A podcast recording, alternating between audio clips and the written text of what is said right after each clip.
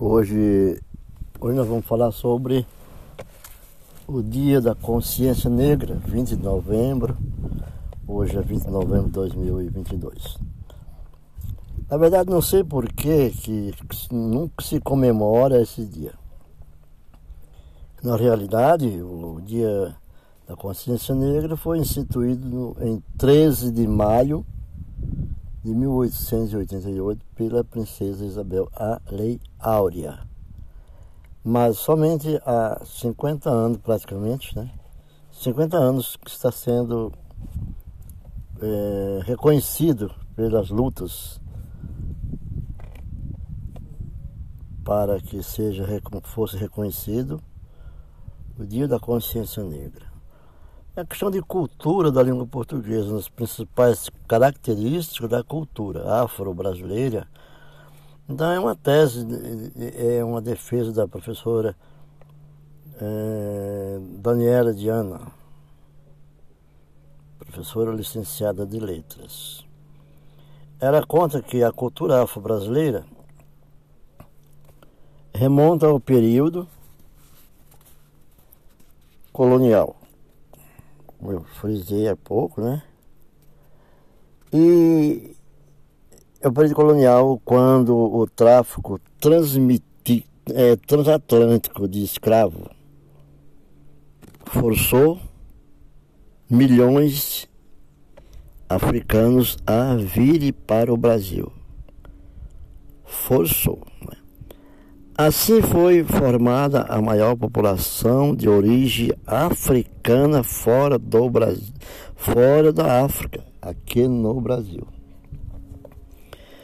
Essa cultura está marcada por sua relação com outras referências culturais, sobretudo indígenas e europeia, a qual está em constante desenvolvimento no Brasil. Características da cultura afro-brasileira. Uma das principais características da cultura afro-brasileira é que não há homogeneidade cultural em todo o território nacional. É, por exemplo, a origem distinta dos africanos trazidos ao Brasil forçou-os a apropriações e adaptações para que suas práticas e representações culturais sobrevivessem. Assim, é comum encontrarmos a herança cultural africana representada em novas práticas culturais. As manifestações, rituais e costumes africanos eram proibidos só deixaram ser perseguidos, só deixaram de ser perseguidos pela lei na década de 1930. 1930. Assim mesmo, ainda ficou raízes, é, é, costumes e hábitos de um povo que perseguiam, mas em 1930 já estava sendo abolido essa perseguição. Mas durante o Estado Novo de Getúlio Vargas, né, esse 1930, durante o Estado Novo de Getúlio Vargas. Assim, elas passaram a ser celebradas e valorizadas. Até que, em 2003, é promulgada a Lei 10 mil 639 da Lei de Diretrizes e Bases da Educação. Essa lei exigiu que as escolas brasileiras de ensino fundamental e médio tenham em seus currículos o ensino da história e cultura afro-brasileira. Os dois grupos de maior destaque e influência no Brasil são os bantos, onde nós vimos várias pessoas dizerem que nossa língua tem mais banto do que outra qualquer origem, a língua portuguesa, no Brasil, trazido de Angola, Congo e Moçambique. Também os sudaneses, oriundos da África Ocidental, Sudão e da costa da Guiné. Essas foram as influências dos escravos trazidos. Destaque também, né? E devemos ressaltar que as regiões mais povoadas com a mão de obra africana foram Bahia, Estado de Pernambuco, Estado do Maranhão, o Estado de Goiás, o Estado de Minas Gerais, Rio de Janeiro, Estado do Espírito Santo, Estado de São Paulo, o Estado do Rio Grande do Sul. Isso devido à grande quantidade de escravos recebido. Região do Nordeste, ou pela migração dos escravos após o término da, do ciclo da cana de açúcar, região sudeste, que ficaram é, quase a deriva, né? Porque não mais existia a produção da cana-de-açúcar. Então foi, foi após o término do ciclo da cana-de-açúcar. E veja também, as lendas africanas no aspecto de cultura afro-brasileira, de partida, temos de frisar que a cultura afro-brasileira é parte constituinte da memória e da história brasileira que seus aspectos transbordam as margens desse texto. Ela compõe os costumes e as tradições, como ela compõe a tradição da mitologia, o folclore, a língua falada e escrita, a cultura, a música, a dança, a religião, enfim, o imaginário cultural brasileiro. Também tem a arte africana, que é a riqueza cultural desse grande continente, as festividades populares festa de Iemanjá, o Carnaval, a maior festa popular brasileira, Carnaval, celebrada no início do ano e mobilizando a nação. A festa de São Benedito, principal festa de, do, do, do Congado, expressão da cultura afro-brasileira. Né? Muitas pessoas não sabem, né? mas é ao São Benedito é a principal festa do Congado, expressão da cultura afro-brasileira, comemorada no final de semana após a Páscoa. E, por fim, a festa de Manjá, realizada no dia 2 de fevereiro. Conheça todas essas histórias da origem do carnaval. A música e a dança,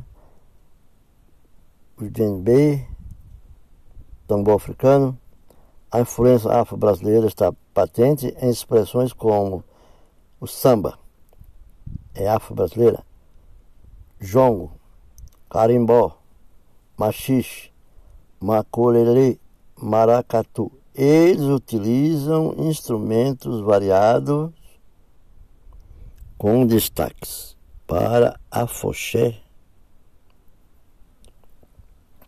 e atabaque, berimbau e tambor.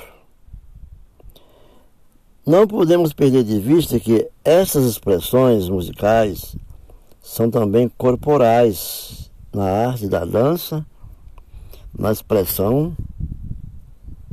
Elas refletem nas formas de dançar, como no caso de maculelê, uma dança folclórica brasileira, e do samba de roda, que é uma, uma variação musical do samba.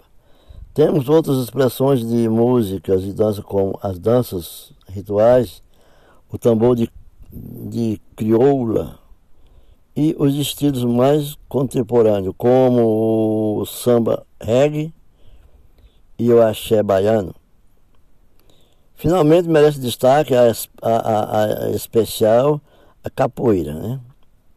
Ela é uma mistura de dança, música e artes marciais proibida no Brasil durante muitos anos e declarada patrimônio cultural imaterial da humanidade em 2014. A cultura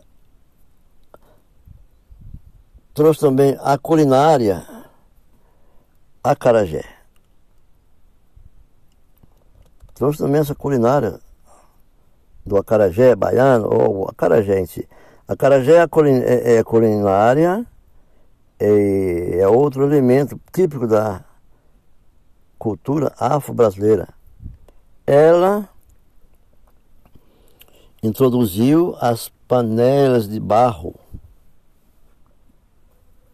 o leite de coco, o feijão preto, o quiabo, dentre muitos outros. Entretanto, os alimentos mais conhecidos são aquel, aqueles da culinária baiana, preparado com azeite de dendê e pimentas. Destaca-se abará, vatapá, e acarajé, bem como o quibe nordestino, preparado com carne de sol ou charque, além dos doces de pamonha e cocada. E por fim, o prato brasileiro mais conhecido de todos. Nós sabemos que o prato brasileiro mais conhecido de todos está dentro da feijoada.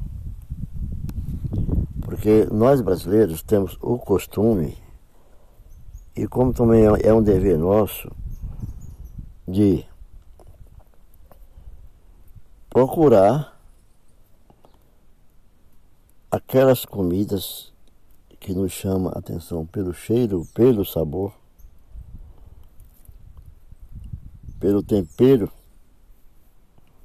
e a raridade e o grande número de pessoas que gostam.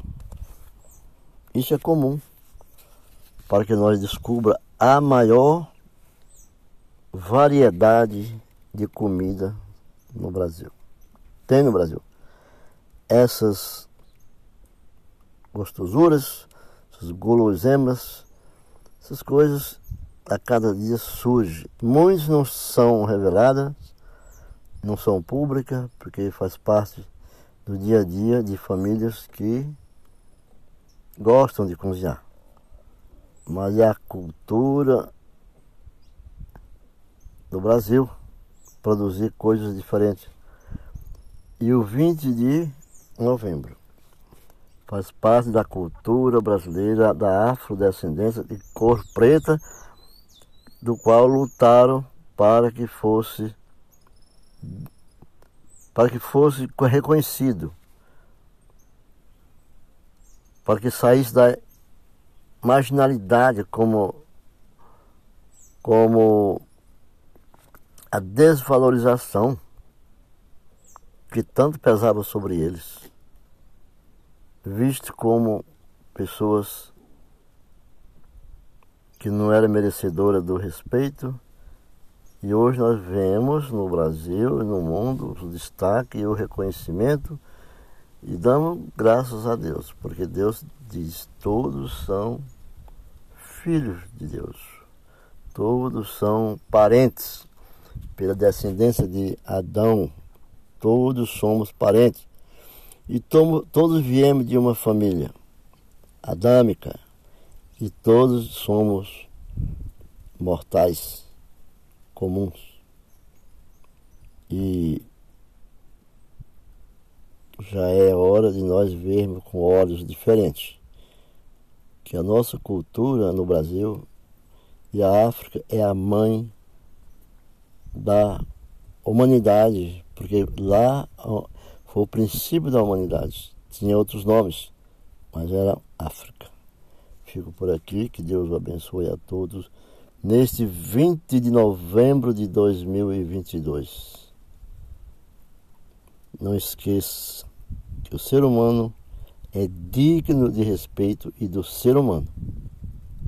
Não esqueça que a nossa mente, alguma vez, alguns momentos, ela mente. Então vamos, vamos examiná-las, ter conhecimento e sabedoria para determinar certos ideais ao tratar o próximo. Tratar como nós mesmos. Isso já foi anunciado. Porque Deus, a mão de Deus, o dedo de Deus, que escreveu os mandamentos para a vida humana. Fique com Deus e até a próxima.